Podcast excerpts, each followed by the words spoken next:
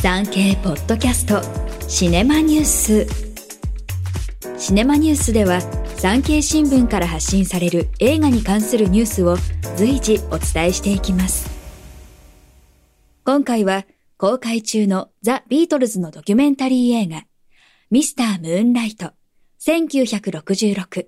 ザ・ビートルズ武道館公演みんなで見た夢について日本でのヒットの仕掛け人と呼ばれる88歳の高嶋弘之さんに改めてビートルズへの思いを聞きました。20世紀最大の音楽グループ、ザ・ビートルズ。映画、ミスター・ムーンライト、1966、ザ・ビートルズ武道館公演、みんなで見た夢は、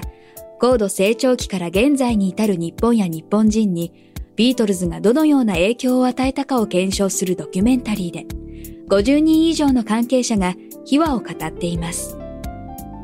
ビートルズはイギリスの4人組ロックバンド。1962年にシングル Love Me Do でデビューし、8年という短い活動期間に、それまでの音楽の常識を次々と覆しました。今年は初アルバム Please Please Me が発売されてから60周年にあたります。1966年には東京日本武道館で5公演を行いました。映画はその歴史的な来日公演を軸に、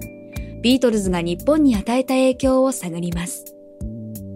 高島さんも映画の中で秘話を語っています。当時、日本のレコード会社でビートルズの担当者を務めていました。高島さんは彼らを日本でヒットさせるため、いかに知恵を絞り、奔走したかを証言しています。最近は高島さんの次女で、バイオリン奏者高島千佐子さんの父として、テレビのバラエティ番組でもおなじみになりましたが、ビートルズの抱きしめたい、涙の乗車券、ノルウェーの森など、日本語での曲名を考案したのも高島さんです。そして、ビートルズの日本でのヒットの仕掛け人と呼ばれますが、実は当時の舞台裏を語り始めたのは最近のこと。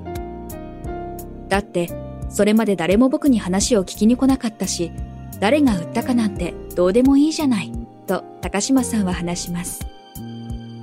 ですが、高島さんは2010年に、プロデューサーとして音楽グループ、1966カルテットをデビューさせました。この女性4人組のコンセプトは、ビートルズの楽曲をクラシック音楽ででした。自分こそが日本におけるビートルズのレコード制作の担当者だったと秘話を明かして話題になることが彼女たちを宣伝するのに手っ取り早かったんですよ。と高島さん。その時初めて口を開いたのですが、僕はね、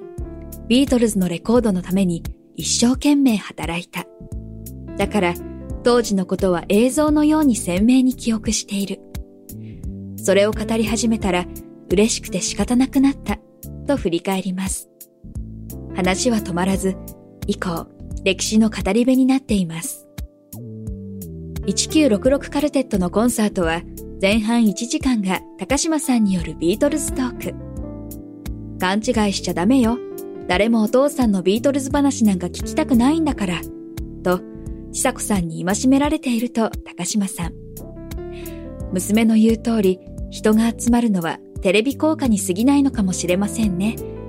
それでも聞いていただける限り、ビートルズのことは語り続けますよ、と話しています。90歳の誕生日には、パーティーでビートルズの Hey Jude をピアノの弾き語りで演奏するのだと決意を話してくれました。産経ポッドキャストでは、ビートルズの日本公演の裏話をまとめたドキュメンタリー、ビートルズが日本にやってきたを配信中です。概要欄、またはチャプターのリンクからどうぞ。産経ポッドキャスト、シネマニュース。最後までお聞きいただき、ありがとうございます。ぜひ、番組のフォローをお願いします。ナビゲーターは、徳重みどりでした。